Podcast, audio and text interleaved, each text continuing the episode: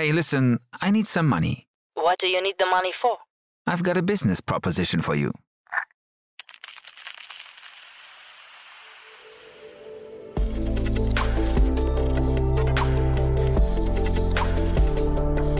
Startup Insider Daily.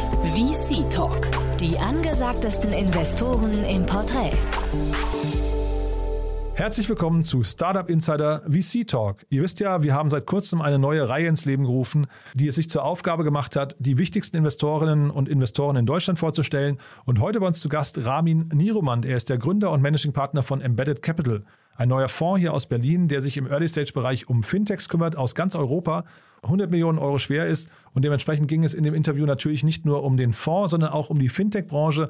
Ramin ist ein ausgewiesener Fintech-Experte, hat vorher Finlieb aufgebaut, den Company Builder hier aus Berlin, der sich speziell um Fintechs kümmert, hat bei Philipp Westermeier auch mal erzählt, dass er so rund 3 Milliarden Euro an Wert geschaffen hat. Also ihr seht schon, Ramin weiß, wovon er spricht. Dementsprechend genug der Vorrede. Wir hören noch kurz die Verbraucherhinweise und dann geht's los mit Ramin Niroman, dem Co-Gründer und Managing Partner von Embedded Capital. Insider Daily. Interview. Cool, ja, ich freue mich. Ramin Niromat ist hier, der äh, Founder und Managing Partner von Embedded Capital. Hallo Ramin. Hi Jan, vielen Dank für die Einladung. Ja, ich freue mich auch sehr, dass wir sprechen und äh, erstmal Glückwunsch zu eurem neuen Fonds. Ja, vielen Dank. Äh, auf zu neuen Ufern. Man darf sagen, neuer Fonds. Ne? Ihr seid noch, also vielleicht kannst du es ja mal kurz durchführen durch die Entstehungsgeschichte, aber ich, ich sag mal vorweg, wer über dich als Person noch viel mehr wissen möchte, äh, du warst gerade bei Philipp Westermeier im Podcast, ein sehr hörenswerter Podcast, finde ich, ähm, wo du ja auch, sag mal, deine, deine Vergangenheit äh, noch, noch ein bisschen beschrieben hast. Äh, du, ihr habt, du bist ja wirklich, man kann ja sagen, fast ein Fintech, ähm, ja, Urgestein ist vielleicht, dann, dann klingst du so alt, ne? So alt bist du auch noch nicht, ja? Ja, ist immer alles relativ, ne? Also wie alt ist Fintech, äh, aber sicherlich so, schon stimmt. etwas länger dabei. Ja. ähm, ja, also ich glaube, technisch gesehen sagt mein erster Fonds, der eine oder andere sagt auch, das ist unser zweiter Fonds. Ähm, Finlieb ist ja kein klassischer Fonds. Also wo kommen wir her? Wir haben vor, ähm, wenn ich sage wir, dann meine ich mein Partner äh, Michael Hock, ähm, der zuletzt auch CFO von Finlieb war, dessen ich CEO war. Ich habe vor bisschen mehr als sieben Jahren gemeinsam mit dem Jan Beckers Finlieb gegründet. Ähm, Finlieb ist so der erste Fintech-Company-Builder gewesen, wahrscheinlich in Europa. Und sehr dezidiert in, in dem Bereich äh, Startups aufgebaut, also eigene Ideen gehabt, mit den besten, damals bestmöglichen Gründern gepartnert, in diese signifikant investiert. Ähm, also mache eigentlich mein Leben lang Fintech, seit fast acht Jahren jetzt Early Stage Fintech ähm, und ähm, haben da ein Portfolio aufgebaut von ein bisschen mehr als 15 Firmen, sind heute immer noch zehn aktive dieses Portfolio managen wir als Embedded Capital auch weiter. Man könnte sozusagen sagen GP as a Service. Mhm. Aber der neue Ankerfonds, Embedded Capital Venture Fonds, ist eben der neue Fonds, der jetzt wirklich als klassische GP-LP-Struktur ähm, und deutsches Fonds-Setup ähm, europaweit in Early Stage Fintech investiert. Ähm, das heißt, ähm, wir haben da jetzt auch schon sechs Investments getätigt und dieser neue Fonds äh, hat eben gerade das First Closing gemacht. Mhm. Dieser Fintech-Markt, warum hast du dich denn eigentlich dafür entschieden? Was hat dich denn da so gereizt? Das ist ja ähm, jetzt nicht total naheliegend, zumal der ja vor, ich weiß nicht, fünf, sechs Jahren, als ihr begonnen habt, noch eher noch im Kommen war. Ne? Mittlerweile kann man sagen, das war, war, eine gute Wette, aber das wusste man ja vielleicht damals gar nicht. Ne? Ja, also ich, ich, am Ende des Tages ist man da wahrscheinlich so ein Stück weit reingestolpert. Ähm, wir sind sogar 2014 sogar mit Findieb gestartet. Ähm, da war Fintech irgendwie so ein bisschen Payment und irgendwie Peer-to-Peer-Lending, was ja nicht funktioniert in Deutschland. Ähm, das war alles, ähm, was es damals gab. Und äh, ich habe irgendwann mal ein Foto entdeckt. Ich glaube, die erste Panel war irgendwie von Banking Check. Das war so eine Bewertungsseite. Da saßen Tamas, äh, Valentin, meine Wenigkeit und zwei Leute von der Berliner Sparkasse. Und, und das war's. und ganz, ganz spannend, dass die äh, alle jetzt irgendwie mehr oder weniger Unicorns vorstehen. Ähm, es hat sich sicherlich entwickelt, aber ich habe mit 19 angefangen für die Leute zu arbeiten während meines Studiums der Wirtschaftsinformatik und wir hatten 80 Prozent Financial Service Kunden. Und so bin ich dem irgendwie treu geblieben. Bin dann eigentlich mit 24 raus bei die Leute, weil ich gesagt habe, keine Banken und keine Versicherung mehr. Habe ein halbes Jahr versucht, was anderes zu machen. Hab alles äh, hat, nicht so gut funktioniert ähm, und bin dann äh, stärker in die Startups hineingestiegen. Habe dann nochmal einen kurzen Exkurs bei der DKB gemacht. Das führende Internetbank zum, zumindest zu dem damaligen Zeitpunkt. Ähm, und ihr habt also Innovationsprojekte geleistet äh, und äh, gemanagt. Äh, und das war wirklich noch in den Anfängen 2013 und war dann ganz glücklich, dass ich Jan, meinen Partner damals gefunden habe, der eben gesagt hat, okay, wir wollen dieses Gründen von mehreren Companies so gestalten, ähm, dass wir uns auf eine Industrie spezialisieren. Und ich hatte eben da relevante Erfahrungen und äh, schon damals, denke ich, ein Gründerherz und Mindset. Und ähm, dann hat es dann hat's gut geklappt. Aber natürlich der Sexappeal von Fintech war nicht vergleichbar. Und deswegen hat Company Building lange auch sehr, sehr, sehr gut funktioniert, weil der Markt war überhaupt nicht ähm, reif. Ne? Und ähm, wenn du das geschafft hast, eben signifikantes Kapital und auch entsprechendes Knowledge ähm, zusammenzubekriegen, auch mit einer hohen Diversität. Also wir hatten eben Banker, wir hatten verschiedenste äh, Backgrounds bei uns arbeiten, dann konnte man damals viel machen. Und der Schritt jetzt eben zum Fonds ist das, genau das, dass eben mehr Venture Capital ist verfügbar und aber auch mehr Fintech-Know-how. Und gleichzeitig die Generation, die heute Fintechs bauen kann, kann auf dem Geschaffenen der letzten Jahre aufsetzen. Sie kann eben aufsetzen auf Firmen wie der Solaris Bank, einer unserer Gründungen, oder Stripe als Infrastruktur, eine Maketa als Infrastruktur ähm, oder eine Rapid. Also da, da ist eben viel Infrastruktur entstanden. Deswegen sind die Next Generation of Fintech Companies die, die eben diese Plattform, diese Infrastrukturen, diese APIs besonders gut in Kontext bringen, ob das dann in der Industrie Healthcare, wie zum Beispiel unsere Firma Nelly Solutions ist oder im Bereich Automotive mit der Firma NX Technologies, ähm, Schrägstrich bezahl.de. Das sind dann wirklich Embedded Finance Use Cases und das ist hochgradig spannend, wenn man eben weiß, was sozusagen die Hürden der zweiten Generation von Fintech Companies war, was jetzt die dritte Generation macht. Und deswegen bin ich da so ein bisschen ganz am Anfang reingestolpert. Mittlerweile muss ich sagen, ich kann nichts anderes. Äh, und äh, was natürlich nochmal ganz spannend ist, ähm, das eine, und das ist auch eine unserer Thesen, das ein Feld der Finanzwelt, die eigentlich noch wenig disrupted ist, ist die Venture Capital Welt wieder an sich ist. Also wir haben auch nochmal so einen Metablick auf die Venture Capital Welt an sich. Also wir hatten ja mit Findet eine Evergreen Struktur, da haben sie eigentlich immer noch. Haben mit jetzt dem Fonds eine klassische ähm, endfällige GPLP-Struktur. Ähm, aber wenn man jetzt mal links und rechts guckt, was da an Microfunds entsteht, neue Fund-of-Funds-Konzepte, ähm, SPV as a Service-Plattform, ähm, dann ist sozusagen die gesamte Demokratisierung und Disruptions des Private äh, Equity Markets oder des Alternative Investment Markets ähm, hochgradig spannend und ist eigentlich wiederum für uns eine These an sich. Und deswegen werden wir als Unternehmer auch hoffentlich daran, als Unternehmer der Embedded Capital Plattform daran partizipieren können, dass wir diese Veränderung mitgestalten und gleichzeitig natürlich dort in innovative Geschäftsmodelle investieren. Mhm. Jetzt dieser Schritt vom Company Builder, du hast es ja gerade schon erzählt, äh, jetzt zum VC. Würdest du sagen, das ist für dich auch ein leichter Schritt? Also du hast erklärt, der Markt hat sich verändert und die, der Reifegrad der Unternehmen und da gibt es jetzt irgendwie ähm, vielleicht auch mittlerweile ganz andere ähm, Möglichkeiten. Aber dein, also du kommst ja jetzt aus dem quasi sich tief reingraben in Geschäftsmodelle und dann auch diese mitformen und jetzt plötzlich sitzen Gründer vor dir und sagen, das ist unser Modell, take it or leave it. Ne? Also äh, wie laufen solche Gespräche jetzt für dich ab? Äh, das ist, das ist eine gute Frage und äh, meine, als ich meiner Frau irgendwann mal gesagt habe, dass ich überlege, jetzt den Schritt äh, zu gehen in die äh, klassische Venture Capital Welt, dann hat sie mich so gefragt, ja, willst du dann Berater sein? Ich sage, ich bin kein Berater, das ist Investor. Ja, und dann habe ich gesagt, na, aber am Ende stehst du doch an der Seite. Mhm. Ähm, jetzt darf man das, glaube ich, bei Finlieb schon so sehen, dass wir sehr, sehr operativ waren und ähm, aber natürlich auch uns immer irgendwann den Rückzug verordnet haben, weil wir, wir halten uns für gut, aber so vermessen zu glauben, dass wir ein Portfolio von drei Milliarden selber geschafft hätten, ist es dann auch nicht. Ne? Das sind dann schon die CEOs und die Gründerteams, die die individuellen Companies groß gemacht haben und ähm, da vorne täglich an der Spitze stehen. Wir haben natürlich viel Groundwork gemacht, aber ähm, es, ist, es ist was anderes. Also wir sehen uns weiterhin als Unternehmer. Wir glauben, dass Unternehmer ähm, die richtigen, wahrscheinlich auch die besseren Early-Stage-Investoren sind, weil egal wie gut du bist, egal wie viele Startups schon gebaut hast, ähm, jede Gründung ist anstrengend, jede Gründung stellt dich für Herausforderungen.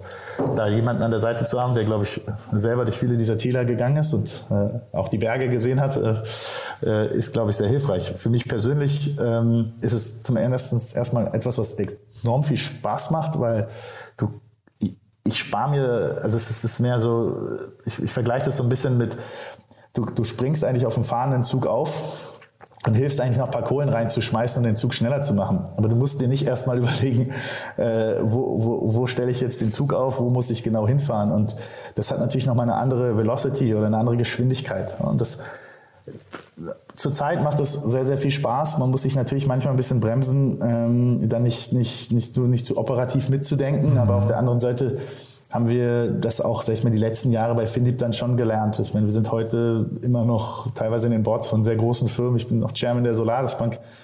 da bin ich sicherlich nah dran, aber ich kann da nicht operativ arbeiten. Äh, das wäre vermessen zu glauben. Ähm, und deswegen muss man da schon lernen, eine andere Rolle einzunehmen. Ähm, und im Early Stage macht mir das gerade große, große Freude zu sehen, wie viel, ja, wie, also ich meine, dass Fintech sexy geworden ist, führt ja auch dazu, dass ganz andere Talente nochmal in diesem Bereich ähm, Company starten und das, das macht gerade großen Spaß, diese, diese engagierten Gründer zu sehen, gleichzeitig zu sehen, dass man auch irgendwie helfen kann. Ähm, ich glaube, das ist schon in den meisten äh, meisten Fällen so. Und ja, ich weiß, Company Builder wird immer so ein bisschen als Investor zweiten Grades gesehen. Ähm, Findest du, ja, hätte ich, glaube, jetzt gar nicht gesagt. Ja. Nee, ja, also ich weiß, ich weiß auch nicht, dass du das nicht gemeint hast. Ne? Das ist also manchmal so, ja, wer, wer, wer, geht zum Company Builder, der braucht, der, der kann es selber nicht. Letztens hat eine Gründerin so schön zu mir gesagt, Ramin, weißt du was? Eigentlich würde ich lieben gern inkubiert gewesen sein, nur mit den Economics vom VC. okay. Und äh, ich glaube, das ist so ein bisschen, was wir versuchen. Wir bieten an, ähm, wir haben auch unsere Partnerschaft anders strukturiert. Ähm, bei uns ist nicht so, dass jeder Partner alles können muss. Also es ist ja bei vielen Fonds so, dass der Partner Fundraising muss, investieren können, Sparring machen können. Und wir glauben schon, dass bei uns die Partner eben auch eine gewisse Kompetenz, Tiefenkompetenz mitbringen. Also Michael ist sicherlich eher der Ops CFO Background, ähm, Timo unser Venture Partner sicherlich eher einer mit einem Tech Background. Alex, äh, Alexandra, unsere Plattformmanagerin, sehr kreativ und äh, Technologie Background. Ähm, also wir haben da sehr, ähm, und ich kann vielleicht eher bei Strategie und Fundraising und Hiring helfen. Und ich glaube, diese, diese Vielfalt ähm, an, an dann auch ähm, äh, operativer Kompetenz ist das, was wir versuchen, so ein bisschen mitzubringen. Und natürlich ändert sich das Geschäft, aber gerade macht viel Spaß. Ähm, es gibt natürlich immer einen Bereich, der in diesem ganzen Investing weniger Spaß macht. Das ist so alles, was uns wenn die Runden zu sehr in die FOMO abdriften, ähm, mhm. dann, dann ist es ein bisschen anstrengend, aber dafür kann man auch die eine oder andere Idee ja immer noch selber helfen, aus der Taufe zu heben. Und noch ist es gerade sehr exciting, ob mir es irgendwann äh, zu sehr Seitenlinie wird. Äh, müssen wir uns mal im Jahr drüber unterhalten. Mhm. Ja, aber wenn wir jetzt bei der Analogie mit dem äh, noch ein paar Kohlen ins Feuer schippen bleiben, du müsstest dich ja jetzt quasi erstmal für den richtigen Zug entscheiden. Ne? Vorher konntest du quasi den Zug selber bauen. Jetzt musst du quasi äh, zwischen ganz vielen verschiedenen Zügen oder vielleicht sogar, ich weiß gar nicht, äh, vielleicht sogar Richtungen müsstest du jetzt sogar ähm, äh, den richtigen finden für euch. Ne? Wie funktioniert denn das bei euch? Wie, also wie entscheidet ihr euch für bestimmte Ventures, für bestimmte Teams und auch, äh, weiß nicht, ähm, wie, wie funktioniert vielleicht generell das Sourcing bei euch? Ja. Ja, das ist ein, das ist ein, das ist ein sehr guter Punkt. Ne? In der Vergangenheit war es so, wir, wir mussten halt viele Geschäftsmodelle analysieren, dann mussten wir die richtigen Partner dafür finden, dann mussten wir gucken, haben wir dann Edge und einen Unfair Advantage, den wir irgendwie mit reinbringen können. Mhm. Das ist heute natürlich in der Tat so, du musst nach den richtigen Zügen und den richtigen Richtungen dann Ausschau halten, wie du so schön sagtest. Ähm, also ich sage mal so, Deal, Deal Sourcing in, ähm, funktioniert natürlich wie bei jedem Fonds über verschiedene Wege. Das eine ist natürlich im Early-Stage-Bereich, du, du, kannst natürlich nur bedingt das Internet durchsuchen. Ja? Wenn du ein CSA-Investor oder Growth-Investor bist, dann, dann guckst du halt, was andere investiert haben und dann sprichst du die Companies an. Das ist im Early-Stage-Bereich, gerade wenn du Pre-Seed-Seed machst, musst du ja noch früher da sein. Da hilft natürlich eine gewisse Bekanntheit. Also wir glauben schon, dass wir relativ viele Deals ähm, in Zentral-Kontinentaleuropa sehen, dass wenn Leute gedenken, ähm, Fintech-Companies zu bauen, dass wir, dass es schon irgendwo bei uns landet. Ähm, und das hoffen wir auch, dass natürlich Gründer sehen, dass ähm, wir ein Fonds sind, der ausreichend genug Kapital hat. Also es ist ja sonst oft mal in der Vergangenheit Problem geworden, gewesen, dass Early-Stage-Fonds dann vielleicht nicht zum Zuge gekommen sind, weil die Gründer gesagt haben, gut, Fintech-Geschäftsmodelle brauchen so viel Geld, ähm, gerade in the, in the beginning, dass der Early-Stage-Arm, der irgendwie nur eine halbe Million zur Verfügung stellen kann, ähm, nicht ausreichend ist. Wir können in der ersten Ticket zwischen einer halben Million und bis 400.000, äh, bis 4 Millionen zeichnen ohne Probleme und können auch weiter noch in die Follow-ons gehen. Ich glaube, das ist die eine Seite. Also natürlich erstmal durch zu sagen, gibt eine gewisse Marktpositionierung. Da profitieren wir natürlich klar von unserer Vergangenheit, dass äh, wir nichts anderes gemacht haben außer Fintech und äh, da glaube ich auch vernetzt sind. Das andere ist, wir haben darauf Wert gelegt, dass wir neben institutionellen Investoren, die wir natürlich im Fonds haben, die du auch brauchst, um die gewissen Volumina zu schaffen, ein gutes Netzwerk an Investoren zusammenbekommen haben. Ich spreche so ein bisschen manchmal von der Fintech-Mafia. Da haben wir sowohl andere Unternehmer, sind ja auch teilweise genannt worden, wie ein Julian äh, von VFox, wie ein Christoph von Clark oder wie auch die Kollegen natürlich von, äh, von der Solaris Bank, von PaySafe Group, die Gründer. Also ganz unterschiedliche Fintech-Gründer an den verschiedenen Stationen. Auf der einen Seite, wir haben viele aus der Industrie, sei es von Coinbase oder Goldman Sachs. äh, bei uns investiert, aber genauso auch andere. Und da haben wir großen Wert drauf gelegt und sind sehr happy darüber, dass wir da auch einen Support bekommen, auch andere GPs, also andere Fundmanager. Und das ist natürlich etwas, was bis jetzt, also wir haben jetzt bis jetzt sechs Investments gemacht und ich glaube, drei von den sechs kommen genau darüber. Mhm. Ähm, also und die anderen funktioniert. Drei? Wie bitte? Und, und die anderen drei? Ja, die, die anderen drei kommt dann, sage ich mal, äh, eher, eher direktes Netzwerk. Ja, also das, das erste Nelly Solutions, was wir gemacht haben, das war ein, ja, ein Ex-Gründer, den ich seit Ewigkeiten kenne. Also Ex-Gründer im Sinne von, der hat selber mal ein Fintech gegründet und sein altes Team hat dann was gemacht und hat mich dann über Instagram angesprochen. Äh, Bezahl.de, was auch bekannt ist, kam über einen ähm, unserer, unserer LPs und Scene Advisors.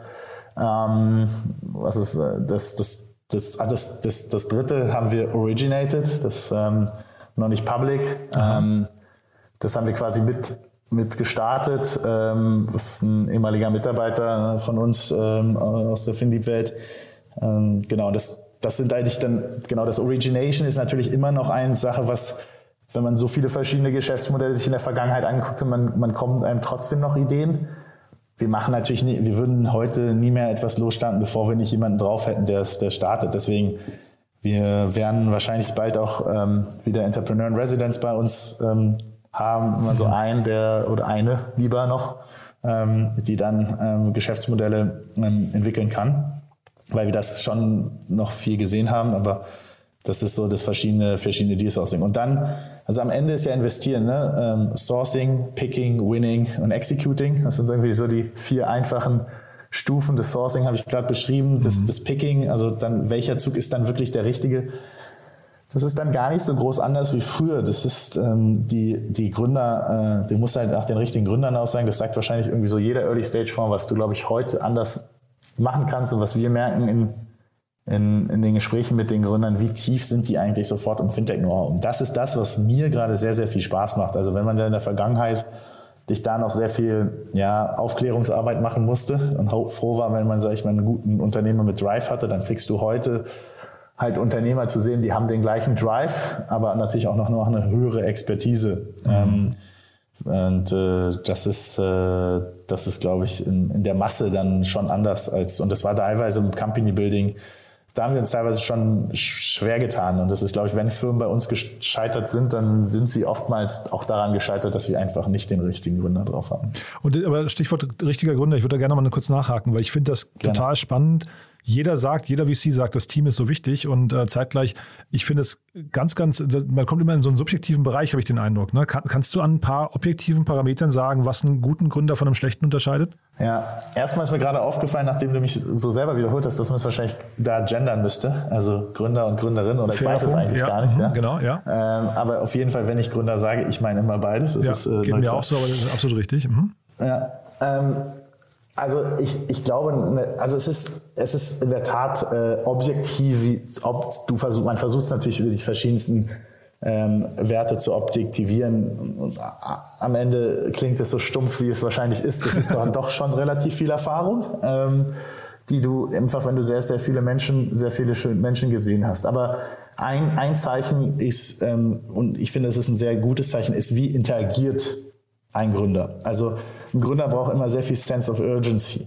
Und hat ein Gründer, wie followt er ab? Braucht es immer 72 Stunden, bis er auf eine E-Mail antwortet? Hat er die Dokumente parat? Kann er schnell Turnarounds machen? Mhm. Ähm, also wie interagiert er einfach? Wie schnell antwortet er?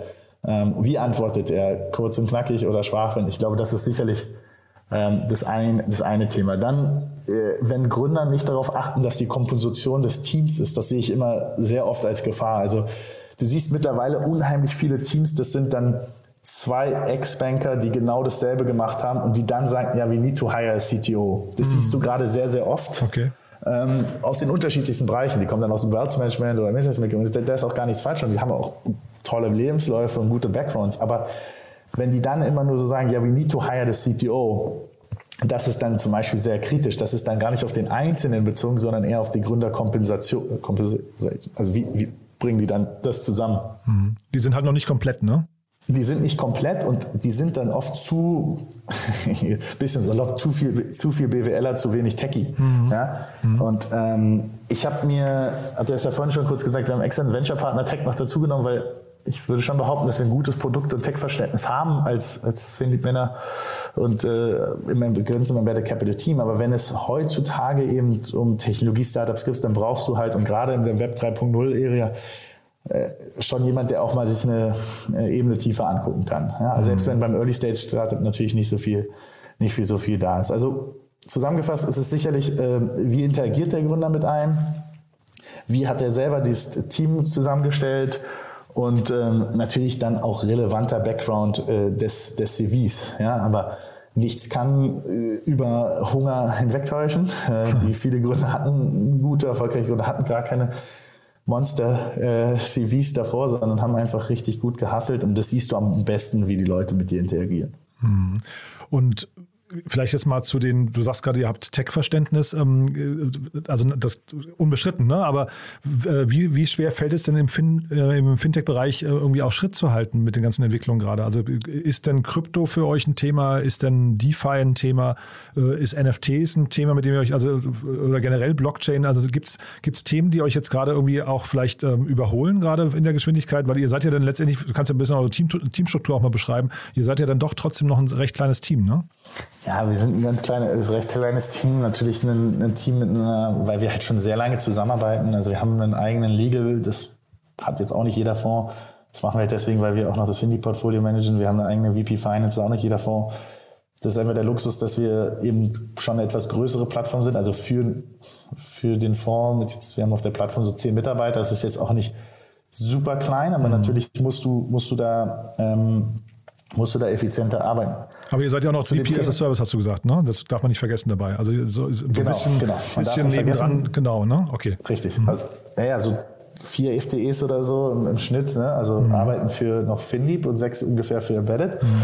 Ähm, das ist, ähm, das ist, das ist so richtig. Ähm, natürlich kannst du da aber gewisse Synergien ziehen und einfach also gewisse Kolleginnen, die, unsere VP Finance, Charlotte J, die arbeitet jetzt für uns ein bisschen länger als drei Jahre. Ich glaube, die macht den Job, den haben früher vier gemacht. Ja? Das ist okay, einfach, cool. weil die so, so lange jetzt mit uns zusammenarbeitet, weiß genau, was sie tut. Ähm, und ähm, das, das hilft natürlich, das hilft natürlich enorm. Nichtsdestotrotz, du bist ein kleines Team, das macht auch, macht auch viel Spaß, das ist natürlich anstrengend. Aber zu deiner Frage, wie halten wir bei den Trends mit? Also ich glaube, für mich ist ganz wichtig zu sagen, wir sind ein Fintech-Investor.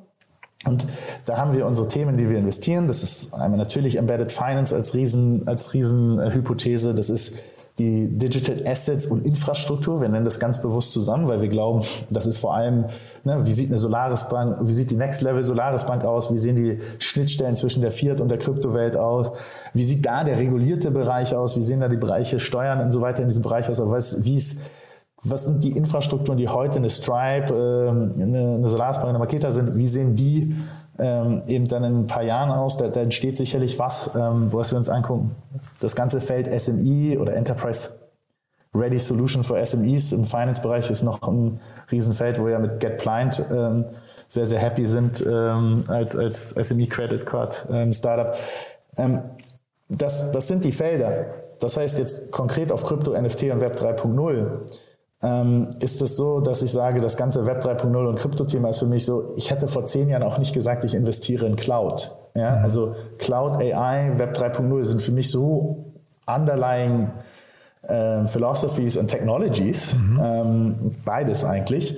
Ähm, äh, und das ist das ganz Wichtige, dass immer dann wir natürlich da in Fintech-Themen investieren. Das ist übrigens ähnlich wie bei ESG. Ja?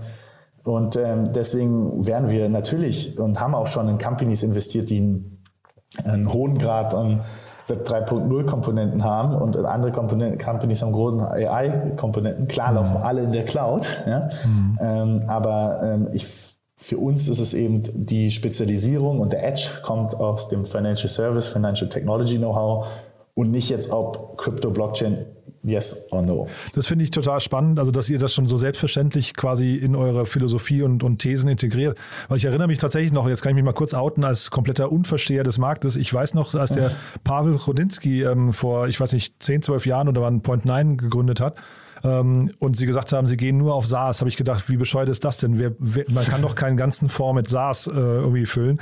Also ich habe wirklich damals nicht geglaubt, dass SaaS sich so durchsetzt. Und ich finde es interessant, dass du sagst, nee, aber Web 3.0 und DeFi und sowas, das ist, da mache ich einen Haken dran, das ist quasi wie Cloud. Ja, ja, ja, ja auf jeden Fall. Also das würde ich jetzt für, sag ich mal, NFTs vor äh, Stierkampf vielleicht nicht unbedingt sagen, aber es gibt auch Leute, die daran investieren. Äh, mhm. und schöne Grüße an meinen Kumpel, der weiß, äh, wie ich meine. und nein, also es, das ist es vielleicht nicht, aber als unterliegende Infrastruktur und Technologie und mhm. wichtig, also mit der Technologie kommt ja auch immer eine Philosophie. Ich finde mhm. zum Beispiel, wenn man ernsthaft ist, noch ein bisschen schon auch ein bisschen auf der Gartner Hype Cycle, aber nicht ganz so relevant wie Web 3.0 mhm. und vielleicht für Fintech viel, viel, viel relevanter und gerade viel, viel relevanter, was wir tun, ist äh, die ganze Low-Code, No-Code-Bewegung. Mhm. Weil wenn du Embedded Finance zu Ende denkst, dann heißt es ja, dass jeder Finanztechnologie in jeder Customer Journey einbinden kann und dann sind Low-Code, No-Code-Projekte äh, ähm, extrem spannend. Also an alle Gründer da draußen, die was im No-Code, Low-Code-Bereich machen wollen, im Bereich Fintech, äh, happy to talk. Also das glaube ich, da geht eine Menge. Und siehst du solche, ich weiß nicht, KYC oder Web-ID-Themen fällt, also vielleicht kannst du mal für dich mal so die logischen Grenzen auch nochmal zu Fintech. Also wo hört es denn bei euch auf von den, von den äh, Themen, die ihr euch anschauen möchtet oder die euch interessieren? Ja, gerne. Also erstmal ist wichtig, glaube ich, wenn wir sagen Fintech, dann meinen wir die fin Finanzwirtschaft. Im Deutschen ist es recht einfach, weil die Finanzwirtschaft beinhaltet nämlich Banking, Insurance, Asset Management und Wealth Management. Also es ist quasi wirklich die komplette Industrie die wir im FIN-Bereich sehen. Ähm, und dann sind ja die meisten Fintech-Unternehmen sind ja entweder Firmen, die direkt Produkte in diesen Bereichen anbieten, also Penta als zum Beispiel SMI Bank ja, mhm. als Beispiel äh, oder Clark als Insurance Broker. Oder es sind eben Softwareunternehmen, die da was anbieten. Und das ist ähnlich, sag ich mal, wie wenn jetzt ein äh, Machine Learning Startup äh, sich anschaut, was sich auf Underwriting spezialisiert und damit irgendwie 60, 70 Prozent ihrer Kunden Financial Services sind, mhm. dann fällt das für uns auch ein. Also mhm. entweder Direktindustrie oder Software ähm, im High Degree Enabling Financial Services. Ist KYC ist ganz klar, weil natürlich der ganze Bereich AML oder ähm, ja, Anti-Money Laundering und Geld, äh, Geldwäsche ist das deutsche Anti-Money Laundering KYC insgesamt, mhm. äh, ist natürlich wieder immer gerade bei Finanztransaktionen äh, der Hauptabnahmemarkt. Ja? Und äh, das Know-how, was du dafür mitbringen musst, ist eben sehr stark reguliert. Ja? Also PropTech zum Beispiel ist im größten Teil Fintech, ja, weil es gibt natürlich diesen ganzen Construction-Trend, ähm, aber selbst bei Schüttflix kannst du es ja schon argumentieren, ist es jetzt eine äh, Fintech-Lösung oder ist es eine Construction-Tech-Lösung? Also dadurch, dass du halt große Geldströme bewegst und viel auch mit mhm. Balance Sheet, Finanzierungsthemen immer wiederum zu tun hast, ähm, ist Fintech dann doch breiter als es ist, aber für uns ist es entweder, entweder Finanzwirtschaft direkt oder Software, die ähm, Financial Services, Embedded Finance Prozesse enabled. Ich weiß gar nicht bei Schüttflix und sowas, ähm, ab wann dann so eine BaFin-Regulierung, ähm, ab wann man die braucht, ne? Also eine Lizenz, das weißt du besser, ne? Also im Prinzip ist es wahrscheinlich so, sobald ich anfange, irgendwie im großen Stil Geld zu transferieren und einzubehalten und oder auch, ähm, weiß nicht, mit Krediten zu arbeiten, bin ich wahrscheinlich BaFin reguliert, ne? Also der, der Berater würde jetzt sagen, es kommt drauf an. es hängt halt wirklich viel davon ab, wie du, wie du die Prozesse gestaltest. Was ich aber ähm, die Regulierung ist natürlich ein Stück weit härter geworden. Ne? Also es mhm. haben ja viele Marktplätze gemerkt, dass zum Beispiel Geld halten ähm, nicht in Ordnung ist für Dritte. Ja? Ähm, da ist aber etwas entstanden, das ist das, was ich warum ich auch davon spreche, wir finden uns eigentlich so in der Fintech-Welle 3. Ne? Die erste Fintech-Welle war für mich die Payment-Welle. Also alle feiern Klarna, zu Recht. Klarna ist aber 15 Jahre plus alt. Mhm. Ähm, und genauso PayPal ist, glaube ich, 20 Jahre alt und Adyen äh, ist auch schon wahrscheinlich definitiv 12 Jahre plus oder so alt. Die zweite war eben, wo du wirklich in den, in den Kern reingegangen bist, die sogenannten Plattforms, die ich jetzt schon ein paar Mal erwähnt habe. Mhm. Und da ist dann eben auch etwas entstanden, eine Stripe zum Beispiel die ist ja eigentlich eher mehr eine Payment-Plattform und deswegen können die Companies, die du heute gründest und investieren, eben auf diesen Plattformen aufsetzen. Und mhm. genau dieses Problem, wer hält eigentlich das Geld von wem? Ich kann dir sagen, dass zwei Companies aus unserem Portfolio, die eine setzt auf Stripe, die andere auf Rapid, das ist ja ein Stripe Competitor, so auf, dass eben diese Stripes und diese Rapids dieser Welt ganz viel dieser regulierten Prozesse übernehmen die jeweiligen Companies sich dann aber darauf auf die jeweiligen Verticals so fokussieren kann, dass sie einen echten Mehrwert schaffen. Ja, weil eine Stripe ist jetzt zum Beispiel beim Bereich Nelly viel zu breit, um einen Nährwert für den Bereich Healthcare Payments zu schaffen. Aber unsere Gründer, die im Ex-Klana-Team, die können eben in dem Vertical Healthcare hervorragend den Prozess designen von der Patient kommt in, den, in die Praxis bis hin der Patient wird, äh, die Praxis wird bezahlt. Mhm. Die Payment-Prozesse und die Geldhaltprozesse können sie aber nutzen von Infrastrukturen darunter. Und deswegen um den Bereich Schüttflix ist es eben ich kenne das Geschäftsmodell dafür zu schlecht, aber es ist am Ende auch eben darum, wie designst du gewisse Prozesse. Mhm. Ähm, aber man kann sich da heute viel stärker helfen. Da war eine Zeit lang im Markt so eine, so eine Lücke, weil eben diese Stripes dieser Welt noch nicht ganz da waren, die Regulierung aber schon gegriffen hat.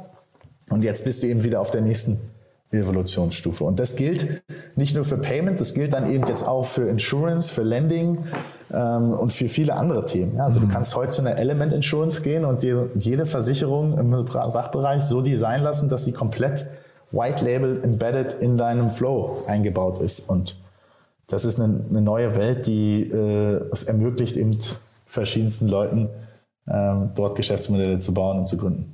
Ja, ich hatte gedacht, vielleicht die BaFin-Lizenz wäre quasi so ein äh, Filter für euch, dass wenn eine BaFin-Lizenz notwendig ist, ist es vielleicht ein Fall, wo ihr investiert und ansonsten eben nicht. Ne? Weil ähm, ansonsten, wenn man jetzt sagt, überall da, wo große Geldströme sind, das ist ja fast überall. Ne? Also da äh, fallen ja wenig Branchen hinterher raus. Ja, nee, also vielleicht um das nochmal, äh, äh, das, das, das stimmt, um das vielleicht nochmal ein bisschen zu spezifizieren. Also äh, Geldströme, wo sag ich mal die Payment-Transaktion an sich schon schon ein wichtiger äh, Gamechanger dann mhm. Gamechanger dann dann auch ist. Mhm. Ähm, die BaFin-Lizenz, ich meine, wir haben fünf BaFin-Lizenzen gehabt. Ich sag mal so, der Regulator ist jetzt auch nicht immer nur der Freund der Innovatoren. Ja, nicht, das wäre meine nächste Frage gewesen. Ja, genau. Ist es für euch eigentlich, ist das gesund für euch, so ein Thema in Deutschland zu gründen? Also, ähm, ihr, ihr, also auch für die ganzen Fintechs, die in Deutschland gründen, ist ja die BaFin, also wahrscheinlich ist es ja Fluch und Segen zugleich ein bisschen, oder? Also bis vor, sag ich mal, bis vor neun Monaten hättest du mich immer den Satz sagen hören, wir wollen den Markt nachhaltig verändern, wir wollen mit den großen Jungs spielen, wir wollen nicht nebendran im Sandkasten setzen. äh, wir wollen, wir glauben, wenn du, wenn du in einem regulierten Markt erfolgreich sein willst, dann musst du nach den gleichen Spielregeln spielen und es mitspielen. Mhm. Und deswegen haben wir uns auch dazu entschieden, eine Bank mhm. zu gründen. Und die Solaris-Bank gegründet haben, ich glaube, ich war 27 oder 28, wenn du nach Hause gehst und deiner Mutter sagst, du gründest eine Bank, dann kriegst du jetzt keinen Applaus. Ne? Also ist jetzt nicht äh, so, dass das äh, als super sexy angesehen war. Das hat sich ein bisschen verändert, weil das dann so ein bisschen äh, wahrgenommen wurde als, naja, wenn du wirklich ähm, was eine vernünftige Bewertung bekommen willst als Fintech, brauchst du eine eigene Lizenz, Stichwort Unabhängigkeit und so weiter. Ich glaube, mittlerweile geht es wieder in eine andere Richtung, ähm, weil einfach durch Wirecard, durch Greensill und äh, durch eine Überreaktion, sag ich mal, des Regulators jetzt in jede Richtung gefeuert wird und damit Deutschland halt massiv in Wettbewerbsnachteil reinrennt. Also das, was, glaube ich, lange unser Wettbewerbsvorteil war, dass du hier Gründer hattest und auch Kapital, die es geschafft haben, Lizenzen zu bekommen, dreht sich eigentlich mittlerweile um. Also du wirst, du hast in, in Deutschland eigentlich kein reguliertes Unternehmen, egal ob DAX 30 oder kleines Fintech, was nicht maßgeblich unzufrieden ist mit dem Regulator. Und Jetzt kann man sagen, da ist auch immer wieder was versäumt worden, aber es ist halt einfach sehr schade, dass aufgrund eines wirklich groß angelegten Betruges und ich sag mal auch Verschulden des Regulators selbst ja. jetzt so in andere Richtung gefeuert wird. Und ähm, ja, es ist schon so, dass ich jetzt, sag ich mal, wenn mir gerade jemand sagt, er holt sich die IMA-Lizenz in Irland oder Finnland, ich das jetzt wahrscheinlich vom Bauchgefühl erstmal positiver sehen würde, als wenn das jeder in Deutschland macht. Ähm, nichtsdestotrotz ist es ein Teil der Tränen, durch die wir jetzt als, sag ich mal, deutsche Fintech-Szene in Europa durchgehen müssen weil wir brauchen starke Plattformen, die auch in Europa und Deutschland reguliert sind. Mhm.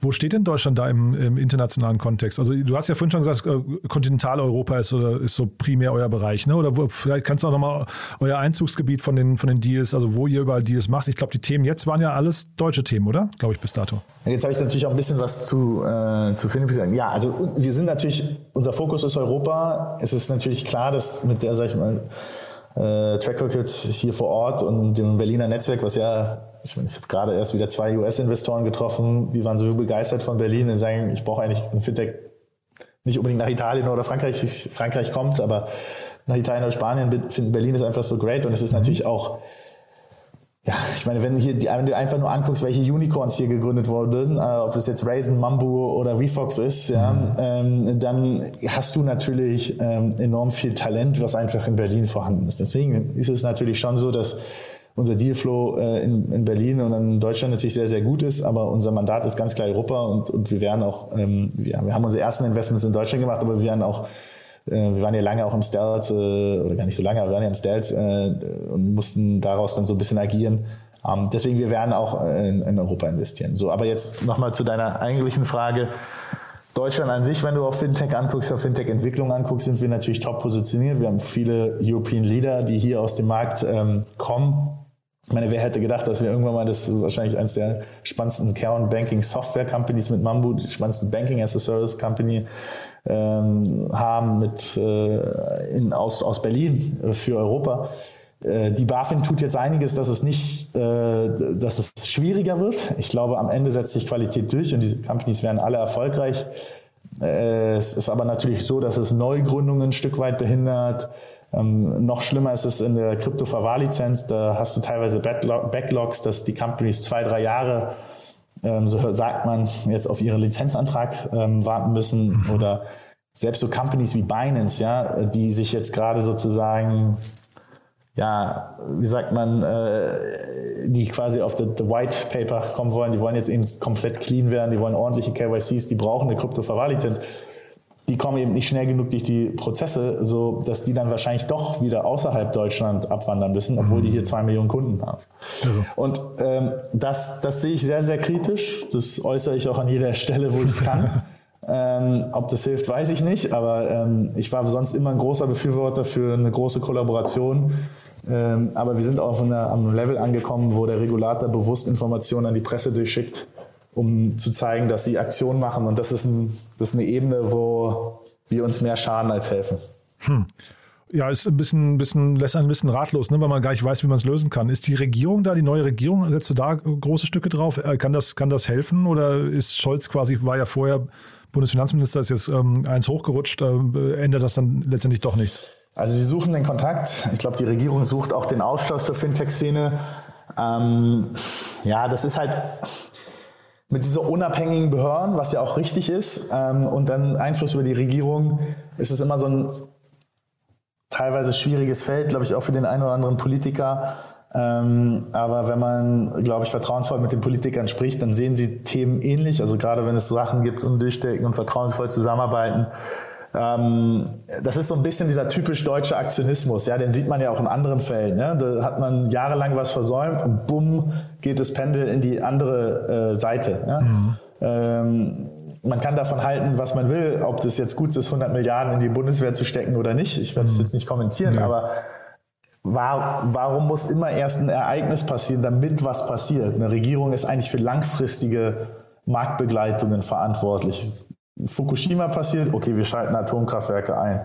Krieg passiert, okay, wir investieren in die Bundeswehr. Und dieser Aktionismus, den man da eigentlich ganz plakativ sieht, ja, ähm, der entsteht auch so ein bisschen beim Regulator, der ist vielleicht nicht so präsent wie jetzt diese beiden anderen Themen und hat vielleicht auch nicht äh, für, für die Gemeinheit die, die, die Wichtigkeit, aber am Ende des Tages ähm, ist es einfach auch falsch, so zu tun, äh, als wäre die deutsche Finanzszene äh, und äh, Fintech-Szene äh, alles lauter Wirecards-Leute. Ja? Mhm. Äh, da sind gestandene Persönlichkeiten drin. Wir haben internationale Investoren äh, bekommen. Und gerade beim schwächelnden Bankenmarkt international muss man doch froh sein, äh, dass man die, die Wege hat. Und ähm, im, im persönlichen Austausch ist da teilweise alles in Ordnung. Mhm. Wir haben natürlich den Austausch. Ähm, und, äh, aber ich glaube, so gerade der, der Tone of the Top und ähm, ist, ist einfach one, one too much. Ja. Naja, zumal ich habe dich ja vorhin gefragt, wie ihr als kleines Team dann irgendwie ähm, Schritt halten könnt mit den technologischen Entwicklungen, aber das viel mehr noch frage ich mich, mich dann immer bei den Regulatoren und bei Politikern. Ne? Jetzt also um ein Haar wäre ja auf europäischer Ebene gerade ähm, Cryptocurrencies verboten worden. Ne? Da habe ich mich schon, also als ich das gesehen habe, dass sie das anbahnt, habe ich schon gedacht, oh Gott, jetzt äh, entscheiden da Menschen über etwas, die vielleicht gar nicht verstehen, worüber sie entscheiden. Ähm, siehst du diese Gefahr, dass hier momentan vielleicht also dann auch Menschen, ähm, also Politiker Weichen stellen für etwas, was sie möglicherweise gar nicht richtig begreifen? Ja, so anmaßen möchte ich nicht sein. Ich glaube schon, dass die, also zum Beispiel das Kryptoverwahr Lizenz-Thematik war schon komplett richtig und da waren wir eigentlich auch wirklich, da waren ja viele stolz ne, auf die, mhm. wie schnell das dann doch die Regierung verstanden hat, sich da auch zu positionieren. Ähm, ich glaube auf der Know-how-Ebene, weil man doch da auch ehrlicherweise dann schon auch versucht, in den Ausschuss zu gehen. Das finde ich funktioniert noch recht gut. Und eine Regierung muss jetzt auch nicht auf jedes Halbthema sofort reagieren, also sie muss halt mhm. halt nachhaltig reagieren. Die Bürokratie der Prozesse ist dann eher das Problem. Ja? Da sind halt nicht dann genug Talente vorhanden, um dann die Anträge zu bearbeiten. Ja? Und dann ist in den Prozessen an sich natürlich nicht genug Technologie vorhanden, um diese mhm. Prozesse zu, zu bearbeiten. Ja, mhm. oder ähm, was, warum man sich da auch nicht dann behilft. Ja, warum sagt man nicht, okay, wenn wir nicht eigene Ressourcen haben, dann gibt es Wirtschaftsprüfer, die bei der Prozessierung vielleicht helfen und die soll dann mhm. die beantragende Firma bezahlen. Ja, also es gibt ja wahrscheinlich doch immer Wege, wie man auch Ressourcen steuern kann. Und ähm, da ist mir zu wenig äh, Kreativität und zu viel Bürokratie. Mhm. Ja, und Stichwort äh, Regulierung und Bürokratie. Lass uns mal wieder zu äh, Embedded Capital kommen. Ähm, ich ja. habe mir mal eure Unternehmensstruktur angeguckt und da habe ich schon gedacht, da hat, hat sich aber auch jemand viel Mühe gegeben, die sehr klar zu strukturieren. Ne? Also so viele Unterfirmen bei einem jungen Fonds habe ich noch nie gesehen, oder? Ähm, ach, ja, also wir haben erstmal natürlich, wir haben erstmal eine saubere Holding gehabt, damit wir das GP as a Service Geschäft und das Fundgeschäft unter ein Dach bringen können, weil mhm. wir die Leute dann auch verschiedenes einsetzen müssen. Ach so glaub, kommt das, ist, vielleicht, okay, ja. Mhm. Ja, das ja. ist natürlich etwas, was wir so oder so brauchten. Mhm. Und deswegen ist die Managementgesellschaft nicht die Holdinggesellschaft. Das ist sicherlich etwas, was dem geschuldet ist, dass wir mehr machen als nur ein Fonds. Mhm. Und ob du dann, ich glaube, wir haben die Team KG und die Carry KG gesplittet, ob du das machst oder nicht, ja, das macht jeder anders. Mhm. Unsere Anwälte haben gesagt, mach das so und dann ist es halt eine GmbH mehr. Aber, Klingt halt äh, auch nach sehr viel Verwaltung, deswegen habe ich nur gefragt. Ne? Ja, ja ist, es am, ist es am Ende dann, dann, dann nicht. Am Ende sind es dann zwei, drei SPVs, wenn du so mhm. willst, die dann dafür investieren. Mhm. Über euer Team hast du da schon ein bisschen was äh, äh, erzählt. Ähm, was ich spannend finde, das hast du eben nicht so im Detail erwähnt. Ihr habt relativ, also ihr seid ein sehr diverses Team. Ne? Ihr habt relativ viele Frauen im Team, ähm, was ja in der VC-Welt eigentlich sehr ungewöhnlich ist. Ne? Ja, also ich glaube, Diversity war schon immer bei Finlieb ein, ein wichtiger Value ähm, und auch äh, Philosophie, wie der wir gefolgt sind, ganz wichtig. Bei uns ist, glaube ich, Diversity ist eben für uns gerade auch bei Finlieb immer na, dem wirklichen Vielfalt geschuldet gewesen. Also wir hatten halt nicht versucht, irgendwie zehn McKinsey Consultants äh, zu heiren, die dann von A nach B laufen, sondern ja, der 50-jährige Plus-Banker, der den Antrag geschrieben hat, neben der koreanischen Designerin und dem Entwickler ohne Schuhe, äh, wie ich immer so ein bisschen salopp mhm. sage. Ähm, das, dies, das ist für mich äh, Vielfalt. Wir haben uns ähm, beim Aufsetzen von Embedded Capital verpflichtet, ähm, also jeder, der heutzutage ja aus sich hält, macht eine ESG-Policy. Wir haben die auch ernst genommen und ich glaube, in zu vielen ESG-Policies wird immer nur um I gesprochen, also den Environmental Part of it. Der ist als Fonds im Tech-Bereich natürlich leicht, gerade mit Offsetting äh, zu, zu umgehen. Mhm. Den Social-Bereich ist, glaube ich, den viele vernachlässigen. Wir haben uns verpflichtet zu 40 Prozent Frauen, ähm, was bei zehn Mann, äh, zehn Personen, muss ich sagen, sorry, äh, man sieht das manchmal in der Sprache, ist das noch nicht so angekommen. Mhm. Äh, bei zehn Personen natürlich gar nicht so einfach ist, weil wenn eine Person geht, dann hast du gleich zehn Prozent Verschiebung, aber als Ziel haben wir das und ja, ähm, wir, man darf ja auch bei einem Recruiting nicht diskriminieren, aber wir werden sicherlich sein, dass äh, das, was wir noch einstellen, die Quote nicht unbedingt schlechter wird ähm, als diese 40 Prozent. Und da sind wir auch recht stolz drauf, dass ähm, wir so tolle Kolleginnen haben ähm, und ähm, sehen uns da auch als, als, als, als Team. Ähm, und wie man auch, glaube ich, uns auf unserem Teamfoto sieht, die Diversity hört aber eben bei Geschlecht nicht auf, sondern die geht darüber hin weiter. Mhm. Wo du gerade ESG-Kriterien ansprichst, das wollte ich dich vorhin noch fragen. Ich hatte Paul Morgenthaler hier zu Gast von Commerz Ventures und die haben ja auch einen neuen Fonds aufgelegt. Die sind ja im Prinzip irgendwie in eurem Bereich auch tätig. Ne? Und der hat quasi ein neues Feld ähm, kreiert, äh, das nennt sich Climate Fintech, hat er das genannt. Ähm, also weil sie halt sagen, dass sie eben mehr und mehr in Climate-Themen investieren, die dann so ein bisschen ähnlich behandelt werden. Also zum Beispiel das Thema Offsetting hast du gerade genannt. Ähm, mhm. Ist das für euch auch ein, ein, anknüpfender Bereich oder würdest du da eine klare Trennlinie bei euch sehen? Ähm, also wenn Sie einen Fintech-Bezug haben, zum Beispiel, was wir interessant finden, ist der ganze Accounting- und Taxation-Bereich davon, mhm. ähm, dann ja. Aber das hatte ich vorhin vielleicht, es ist für mich auch wieder so ein, ist wieder so ein Metatrend, ja. dass ähm, ja, wahrscheinlich, wenn du es Climate Fintech nimmst, hilft es dir nochmal von den LPs. Gut, die haben nur eine Single LP. Ja. Wer weiß, was, wozu das sonst auch immer im ganzen Reporting äh, bei der Commerzbank und so führt. Ich kann keinem was unterstellen. Ich glaube, es ist ein Riesenbereich. Mhm. Ähm, und die Commerzventure macht ja auch extrem viel richtig. Ähm, und ähm, das werden sie da auch sicherlich wieder tun. Ähm, die gucken uns auch Themen an, die mit ESG zu tun haben. Mhm. Ähm, aber ich jetzt würde nicht sagen, dass der Fonds jetzt Climate Fintech only macht. Mhm. Jetzt haben wir sehr viel über Themen gesprochen, auch durch deine Findy-Vergangenheit, die ihr besonders gut macht. Gibt es denn Dinge, wo du sagst, da müsst ihr noch ein Stückchen drauflegen, wo ihr vielleicht Fehler gemacht habt oder wo ihr vielleicht noch Defizite habt? Also vielleicht auch jetzt in Richtung Gründerinnen und Gründer, die zu euch kommen, damit ihr keine, keine falschen Erwartungen weckt. Gibt es da bei euch noch so ein paar blinde Spots? Also wo wir natürlich dran arbeiten müssen, ist einfach, weil wir natürlich noch relativ jung jetzt auf dieser Positionierung unterwegs sind, ist europäischer Dealflow. Also ich mhm. glaube, in der gleichen Qualität, also ne, ich würde nicht behaupten, dass wir 100 Prozent sehen, aber wir sehen schon sehr, sehr, sehr viel in, im Dachraum. In der gleichen Qualität äh, Startups in Spanien, Italien, Osteuropa, äh, England zu sehen, UK zu sehen, das ist sicherlich etwas, wo wir als Company dran arbeiten müssen. Ähm, in, in, Zusammenarbeit mit den Gründern, ich glaube, wir müssen noch besser daran werden, zu überzeugen, dass äh, Content King ist und nicht Brand, wenn du eine Pre-Seed und Seed Company sind. Also ich sehe gerade leider noch so ein bisschen zu viele Gründer für irgendwelche großen Marken entscheiden, die, wo dann die Companies, ähm, ja, also wenn, wenn wir zwei Millionen in eine Pre-Seed Company reinstecken oder eineinhalb Millionen, dann ist es für uns äh, eins von den Top-Investments, die wir machen. Wir mhm. sind da Daily Buy, wenn das eine Index macht, bist du halt eine Nummer, weil du einfach eins von vielen Investment bist.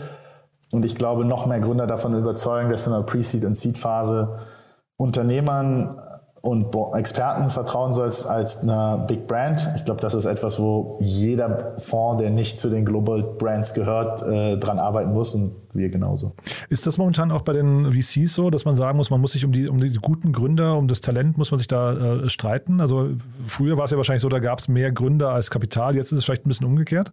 Ja, ich glaube, es wäre vermessen zu behaupten, wenn wir sagen, wir würden 100 Prozent der Deals, wo wir reinkommen wollen, wir gewinnen. Ich glaube, wir gewinnen für einen für einen jungen Fonds schon, schon einen Großteil dessen, was wir wollen. Manchmal sagen wir natürlich auch ab, weil wir einfach nicht happy sind mit der Allokation mhm. und wir äh, wir haben letztens einen Deal gesehen, da hat jemand 300k in der Runde gemacht und dann 1,5 Millionen in Uncut Convertible. Ich finde das unseriös, aber mhm. ähm, das ist jedem dann auch die eigene Sache. Das ist mir, es ist halt, du hast in Deutschland sehr viele Gründer, also ich, ich vereinfache jetzt ein bisschen und ich will keinem zu nahe zu treten, aber wir haben auf der einen Seite Gründer, die können fantastisch raisen und auf der anderen Gründer, du hast die fantastischen Produktbauer. Nicht immer kommt es zusammen, ja, und ähm, ich würde mir sozusagen und wir gucken eigentlich zu, und wir gucken auch so ein bisschen auf diese, viele gucken eben nur auf die erste Kategorie an Gründern was vielleicht aus einer reinen IRR-Perspektive gerade in kurzen Zeitraum auch das Richtige ist, weil du schnell Markups in deinem Portfolio hast. Ähm, wir glauben aber weiterhin, dass Fintech so eine komplexe Industrie ist, dass Product will win. Und wir unterstützen da auch invest, äh, ganz bewusst Companies, die vielleicht noch nicht jetzt die besten Fundraiser sind und noch nicht Tiger in die Seed-Runde gewinnen, aber die eben sehr solide, sehr gute Produkte bauen. Ähm, und ich glaube, das ist etwas, ähm, wo, wo, wir, wo wir täglich dran, dran arbeiten, das zu überzeugen. Nichtsdestotrotz, Fundraising gehört nun mal dazu. Das soll man nicht falsch verstehen. Fundraising ist eine ganz, ganz wichtige Kompetenz ähm, ähm, und äh, haben, äh, glaube ich, auch viel in der Vergangenheit gesehen, weil am Ende brauchst du nun mal Kapital, um zu wachsen. Ähm, und wenn du Leute nicht überzeugen kannst von, von deiner Vision, dann kannst du weder Investoren noch Team noch Talente überzeugen. Und Deswegen ist es immer eine Kombination und ich, ich würde mir aber sozusagen, meine Hoffnung ist so ein bisschen, dass wir eben die Gründer finden, die bei beiden gut sind. Und das ist mhm. nicht äh, immer das Fall. Und ich habe so manchmal so ein bisschen Sorge, dass die Gründer, die sehr klare Produkt-Nerds sind und super Produkte bauen, sich manchmal so ein bisschen einschüchtern lassen von denen, die nur gut raisen können. Ähm, und äh, da muss man, glaube ich, eine gewisse Balance dann auch im, im Portfolio finden. Mhm. Und Stichwort ähm, Tiger Global und Follow-on-Investments und sowas, Folgerunden.